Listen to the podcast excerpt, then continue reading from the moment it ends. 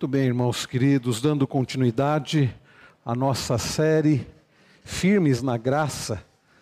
Nós estamos expondo 1 Pedro, estamos chegando ao final de 1 Pedro, estamos no finalzinho, termina semana que vem. Abra, por favor, sua Bíblia em 1 Pedro, capítulo 5. Chegamos ao último capítulo de 1 Pedro, depois de alguns domingos, algumas semanas, meses, expondo essa maravilhosa carta chegamos ao último capítulo e hoje nós vamos lidar com os versos 1 a 5. 1 Pedro, capítulo 5. Está lá no finalzinho da Bíblia. 1 Pedro, capítulo 5. Nós convidamos a todos, as crianças, adolescentes, jovens, adultos, aqueles que nos acompanham à distância, para que Prestem bastante atenção na leitura da palavra do Senhor. É o alimento de Deus para nossa alma, para nossa vida. Nos diz assim: Aos presbíteros que há entre vocês, eu, presbítero com eles, testemunha dos sofrimentos de Cristo e ainda coparticipante da glória que há de ser revelada, peço que pastoreiem o rebanho de Deus que há entre vocês, não por obrigação, mas espontaneamente, como Deus quer, não por ganância, mas de boa vontade, não como dominadores dos que lhe foram confiados, mas sendo exemplos para o rebanho. E quando o Supremo Pastor se manifestar, vocês receberão a coroa da glória, que nunca perde o seu brilho. Peço igualmente aos jovens, estejam sujeitos aos que são mais velhos, que todos se revistam de humildade no trato de uns com os outros, porque Deus resiste aos soberbos, mas dá graça aos humildes. Até aqui. Vamos orar mais uma vez? Pai Celestial, a tua palavra é a verdade. Nós, igreja do Senhor, rebanho do Senhor, e líderes no rebanho do Senhor, Precisamos das tuas santas instruções. Nós já lemos a tua palavra, agora precisamos que o Senhor nos abençoe, nos dando entendimento da tua palavra e aplicando aos nossos corações a tua palavra. Fala conosco, as crianças que estão aqui, aos adolescentes, jovens, adultos, aqueles que não estão presencialmente aqui, mas nos acompanham à distância, aqueles que vão assistir a esta mensagem, ouvir esta mensagem num outro momento. Que o Senhor fale ao coração de todos nós e continues o Senhor, o Supremo Pastor, a pastorear a tua igreja. Em nome para a glória de Jesus, o Supremo Pastor, é que oramos gratos. Amém. Nós lemos no início do culto o Salmo 23, o conhecido Salmo 23, e lemos a respeito do Senhor, que era o pastor de Davi e é o nosso pastor, que nos guia, que nos sustenta, que nos alimenta, que cuida de nós Agora, como Deus faz isso? Queridos, o Senhor faz isso. O Senhor pastoreia a sua igreja e cuida da sua igreja, instrui a sua igreja. O Senhor orienta a sua igreja, disciplina a sua igreja. Ele faz isso levantando co-pastores, levantando pastores que estão abaixo dele e que são instrumentos nas mãos do Supremo Pastor. É assim que o Senhor pastoreia a sua igreja. Cristo não está presencialmente entre nós, ainda que ele prometeu estar conosco e ele o faz em espírito. E quando nós celebramos a ceia do Senhor, nós cremos que o Senhor se faz presente de uma forma ainda especial. Mas o Senhor pastoreia a sua igreja através da sua palavra e usando pastores que ele mesmo comissiona, que ele capacita e que ele usa. Afinal de contas, o rebanho dele, para ele, é muito importante, é muito especial para ele, e ele, como um pastor zeloso, cuida do seu rebanho. E como eu disse, ele o faz através de pessoas, através de pessoas que ele levanta, que ele comissiona e que ele capacita e usa para pastorear a sua igreja. Agora, infelizmente, queridos, há uma crise uma crise no que diz respeito à liderança da igreja. Quando nós pensamos, quando nós olhamos e vemos em tantos lugares liderança corrompida, liderança egoísta, liderança que não pastoreia a igreja. O Senhor que eh, deseja usar líderes, presbíteros para pastorear a sua igreja, quantos lugares as igrejas estão sofrendo por não terem a liderança que deveriam ter, por não estarem sendo pastoreadas como deveriam ser. E como devem ser pastoreadas? Hoje nós aprendemos a olhar, nós podemos aprender a olhar para estes versículos que nós já lemos. Nesses versículos, queridos, que nós lemos, 1 Pedro 5, de 1 a 5, nós aprendemos sobre o Supremo Pastor que usa pessoas, presbíteros, para pastorear a sua igreja, para pastorear o seu rebanho. E como ele e como estes presbíteros devem pastorear esse rebanho? Pedro nos ensina aqui. Com qual motivação eles devem fazer, Pedro nos ensina aqui. E como a igreja deve responder a esse pastoreio, Pedro nos ensina aqui.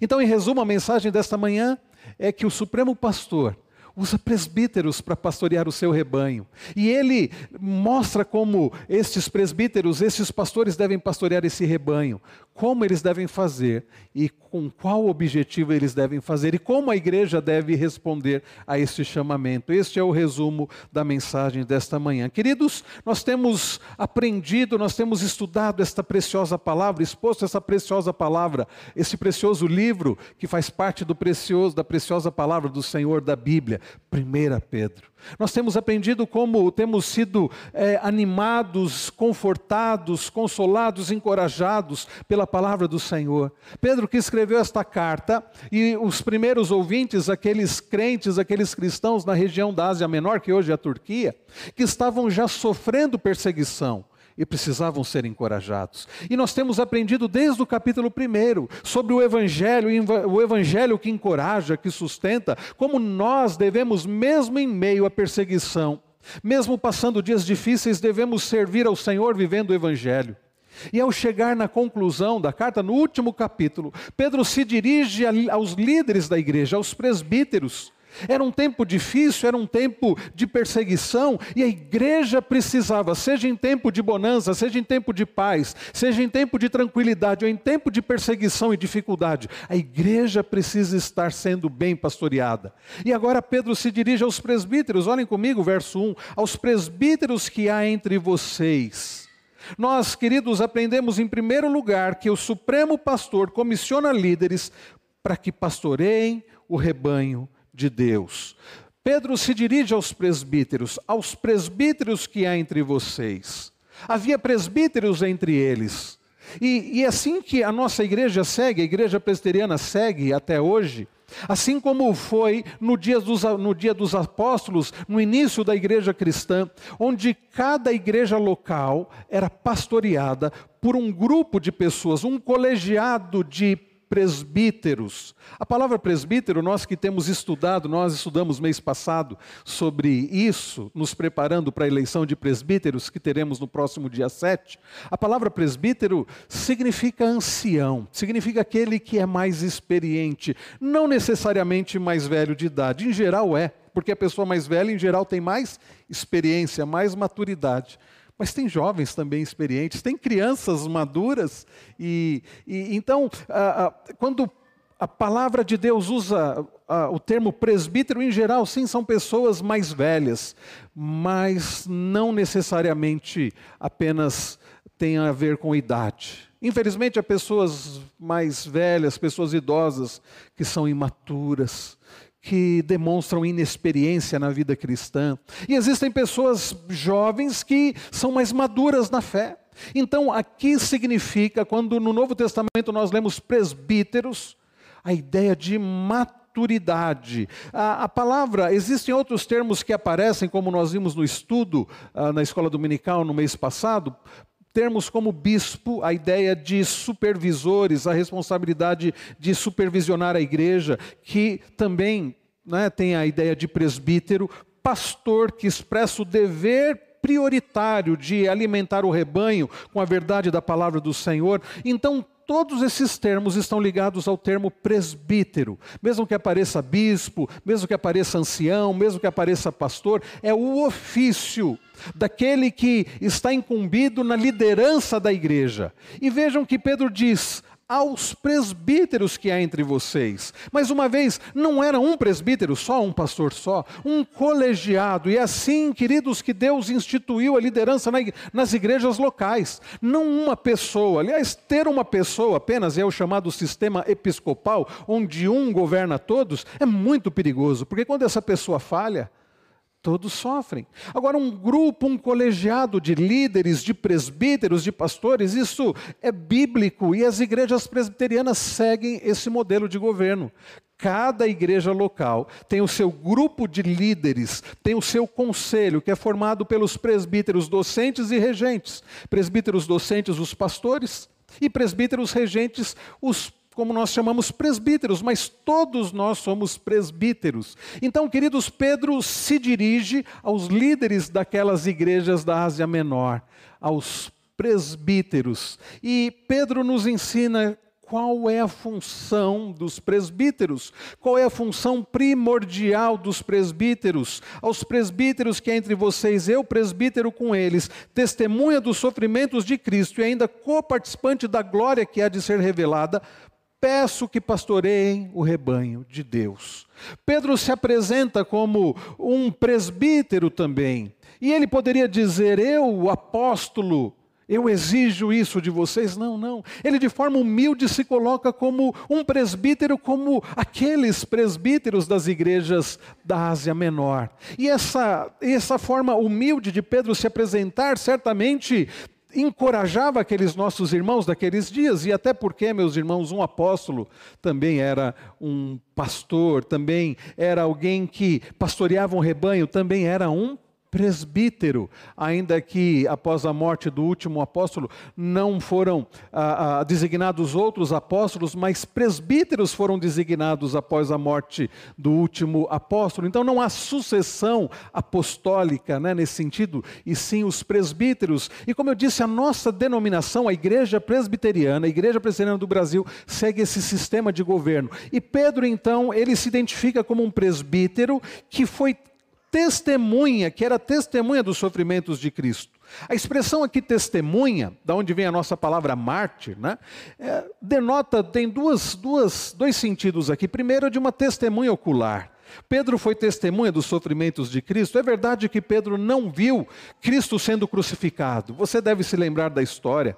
Pedro ficou com medo, Pedro se escondeu, mas ele pôde testemunhar quando Jesus estava em agonia no Getsemane, Pedro estava ali.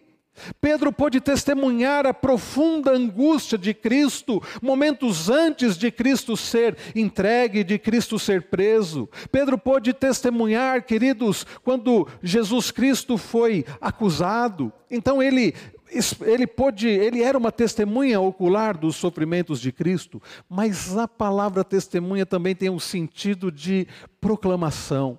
Pedro não era apenas alguém que havia visto os sofrimentos de Cristo, o Supremo Pastor, mas era alguém que proclamava o Evangelho, alguém que proclamava a boa nova da salvação, que tem a ver com a notícia de que o bom pastor deu a vida pelas suas ovelhas, tem a ver com os sofrimentos de Cristo na cruz. Pedro era um proclamador, e nesse sentido, os presbíteros e todos nós também somos testemunhas dos sofrimentos de Cristo, aqueles que proclamam, aqueles que pregam, aqueles que anunciam que Cristo foi morto em favor de pecadores, o bom pastor que deu a vida pelas suas ovelhas. E Pedro também se identifica como aquele que, ainda no verso de número 1, co-participante da glória que há de ser revelada. É aquele que não somente é, proclamava os sofrimentos de Cristo, mas tinha certeza que também iria experimentar da glória, na revelação, na bendita volta de Jesus Cristo. E assim somos nós. Nós que anunciamos os sofrimentos de Cristo, o Evangelho, que temos a nossa esperança não neste mundo, Afinal de contas, como Pedro tem nos ensinado desde o primeiro versículo, nós que somos forasteiros, peregrinos, que estamos aqui de passagem, que temos a nossa esperança na bendita volta do Supremo Pastor, que prometeu que virá nos buscar, que prometeu vir buscar a sua igreja, as suas ovelhas. E Pedro diz aos presbíteros que pastoreiem o rebanho de Deus. Aqui é uma ordem. No início, então, do versículo de número 2. Pedro dá uma ordem: pastoreiem o rebanho de Deus. Queridos irmãos, qual é a função dos presbíteros? A função primordial é pastorear o rebanho de Deus. Nós estávamos, acho que foi terça-feira passada, eu, presbítero Luiz Lerose, presbítero ah, o reverendo Wellington, nós estávamos uh, numa, numa casa, nós estávamos numa visita, né, nos pais da Sara, da nossa irmã Sara, e, e, a mãe da Sara, dona Almerinda, ao se referir ao presbítero Lerose, seu Calói, disse assim: Pastor, vem aqui, vem à mesa. Ele disse assim: Olha, não, não sou pastor. Na verdade é, na verdade é. Os presbíteros também são pastores, no sentido de que eles têm essa função de pastorear. É por isso, irmãos, que eu fico insistindo que ah, ah no conselho da igreja, presbíteros não, não existem apenas apenas para questões administrativas. O conselho da igreja tem que tratar de questões administrativas, é verdade? Mas a nossa função primordial como liderança da igreja, pastores e presbíteros, é fazer o quê? Pastorear o rebanho de Deus. Isso é importante porque se você é presbítero, reflita sobre isso. Se você tem cumprido essa missão, pastores e presbíteros, nós temos a missão, a ordem do Senhor, mais do que administrar questões administrativas, nós temos que pastorear o rebanho do Senhor. E pastorear envolve o cuidado, pastorear envolve alimentar as ovelhas, pastorear envolve cuidar das ovelhas, zelar pelo bem-estar das ovelhas, proteger as ovelhas envolve ouvir as ovelhas, envolve uh, se compadecer das ovelhas, envolve estar entre as ovelhas. Uma liderança, meus irmãos, que não pastoreia o rebanho de Deus, é uma liderança que está falhando, é uma liderança que está sendo omissa, e Deus vai cobrar. Quando nós lemos lá em Ezequiel, Ezequiel 34, é muito sério, Ezequiel 34. Deus falando sobre os pastores da casa de Israel, que pastoreavam a si mesmos, que se alimentavam do rebanho ao invés de alimentar o rebanho. Queridos, nós, líderes da igreja, aqueles que são líderes, agora minha palavra é para aqueles que são líderes da igreja, nós fomos chamados por Deus, não para nos alimentarmos do rebanho do Senhor, mas para alimentarmos o rebanho do Senhor, para pastorear o rebanho do Senhor, para cuidar do rebanho do Senhor, para nutrir o rebanho do Senhor com a palavra do Senhor levando o rebanho para pastos verdejantes, dando o bom alimento que é a palavra do Senhor. Como eu disse no início, infelizmente vivemos uma crise na igreja moderna. Nós estamos falando no, no, nas pastorais do boletim, as acusações.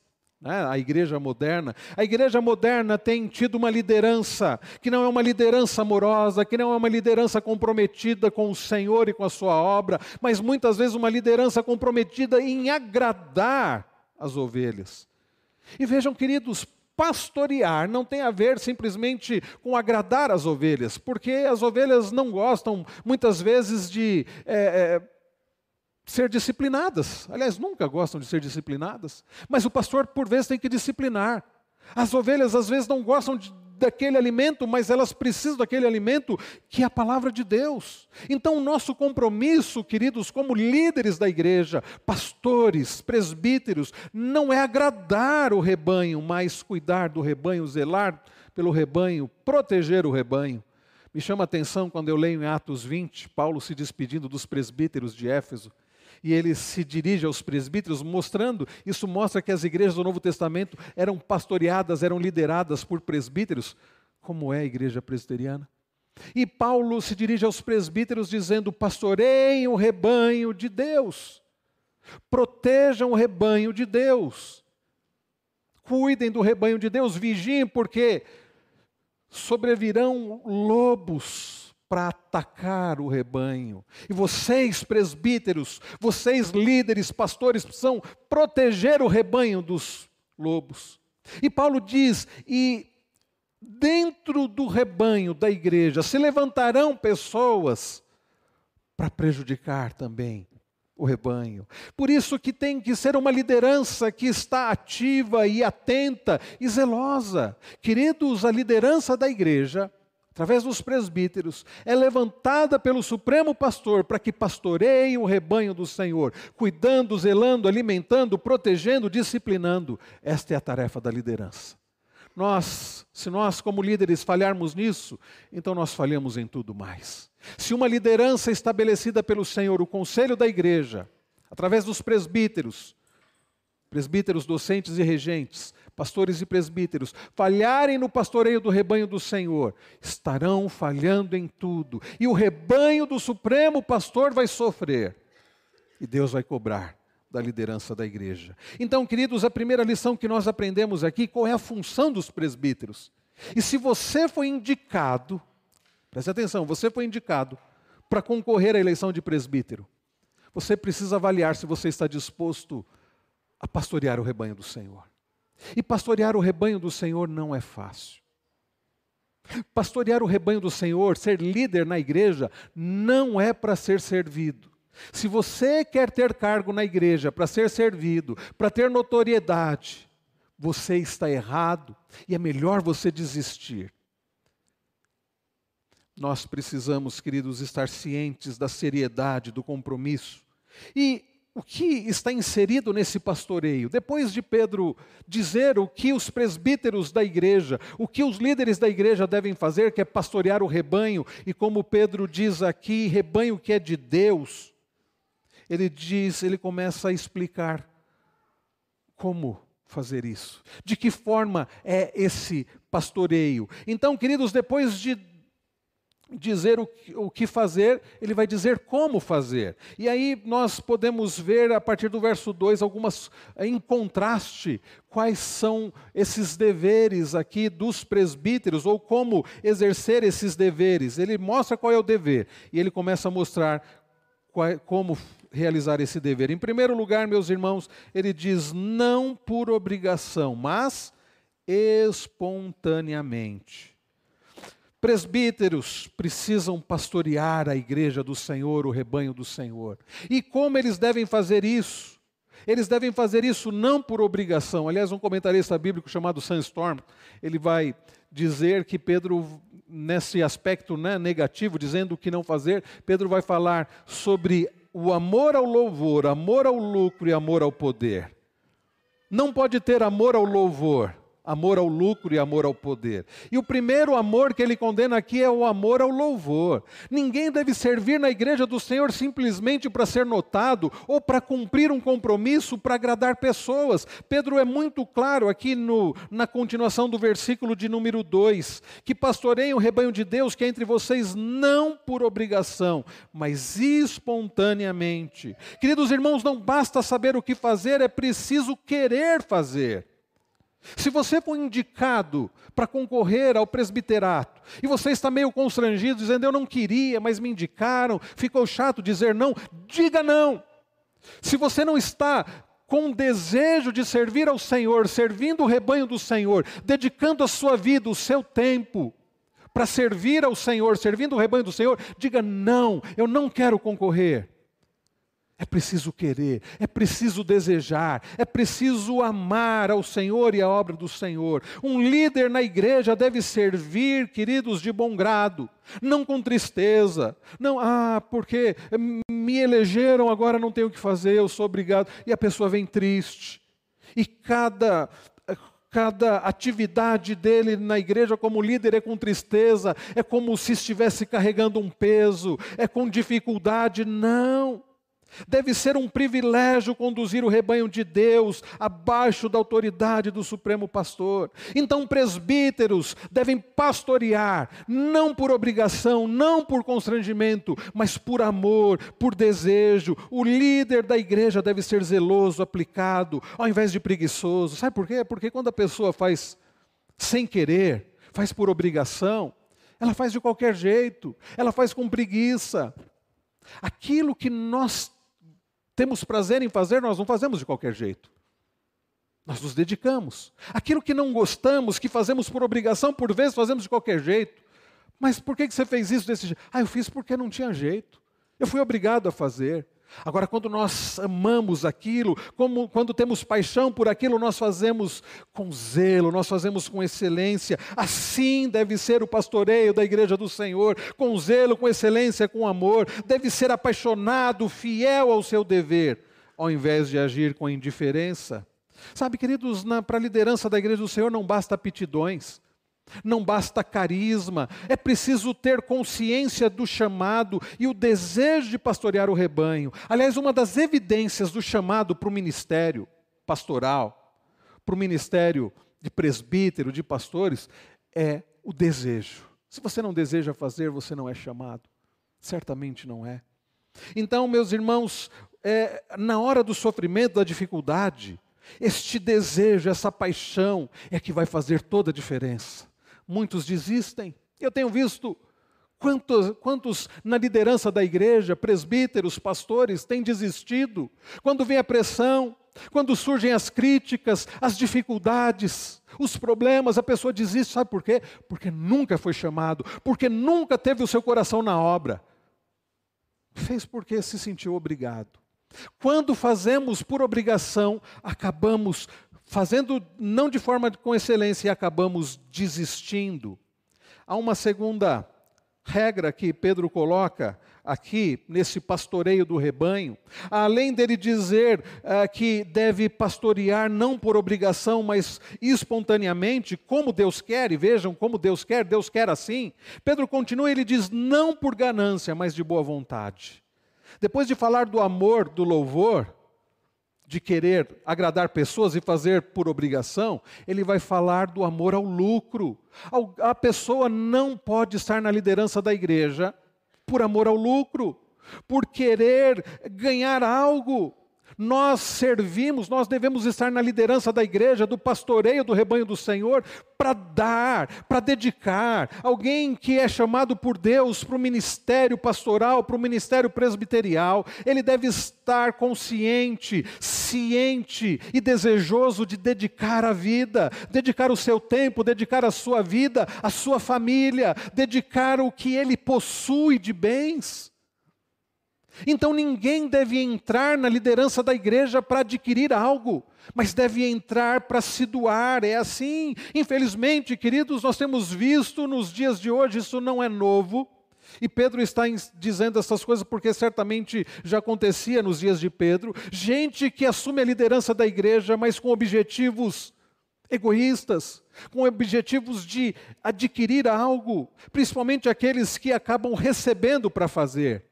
Quantos, e, e, é dito que em tempos de crise aumenta o número de pessoas chamadas né, para o ministério? Por que será? Gente que está na obra não para servir na obra, mas para ser servido, não para doar, mas para receber. É interessante como a nova versão transformadora traduziu. Ele diz: não pelo que lucrarão com isso, mas pelo desejo de servir a Deus. Pastorear o rebanho do Senhor não por desejo de ganhar algo, de tirar, por, não por ambição do dinheiro, não por ganância, mas por vontade de servir ao Senhor. Não entre na liderança da igreja se não for para você se doar, para você servir. Não entre na liderança da igreja para se aparecer, para lucrar com isso.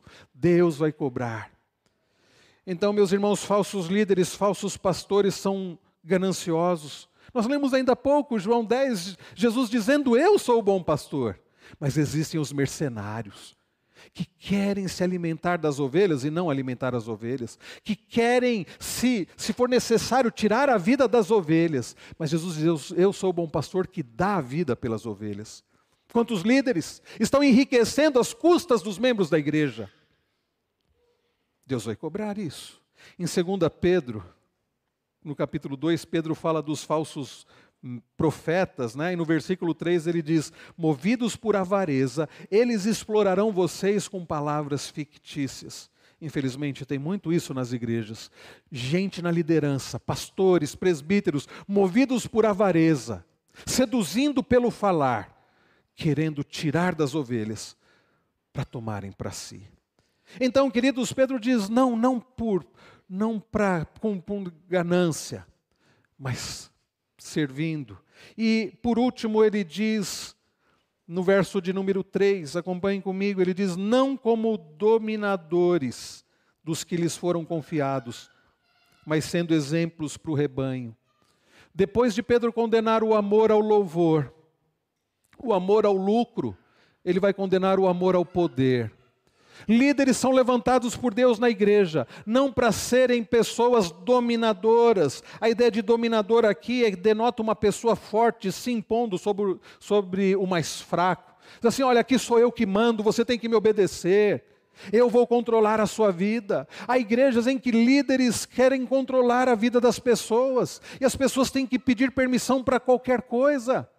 Nós, líderes da igreja, não estamos para dominar ninguém, nós estamos para pastorear debaixo da autoridade do Supremo Pastor. Não é a nossa palavra que é a verdade, mas é a palavra de Deus que é a verdade. Não somos nós que dominamos, mas é o Senhor quem guia. Nós apenas pastoreamos. Então Pedro diz: não é para ser dominador, é para liderar pelo exemplo. É alguém que imita Cristo. E Pedro, queridos, foi alguém que falhou. E ele se apresenta como um presbítero, não como alguém que era perfeito, mas alguém que aprendeu com aquele que é perfeito, alguém que falhou, alguém que ouviu da boca de Jesus. Apacenta as minhas ovelhas. Alguém que estava pastoreando o rebanho do Senhor, imitando o exemplo de Cristo, e é assim que os líderes devem fazer.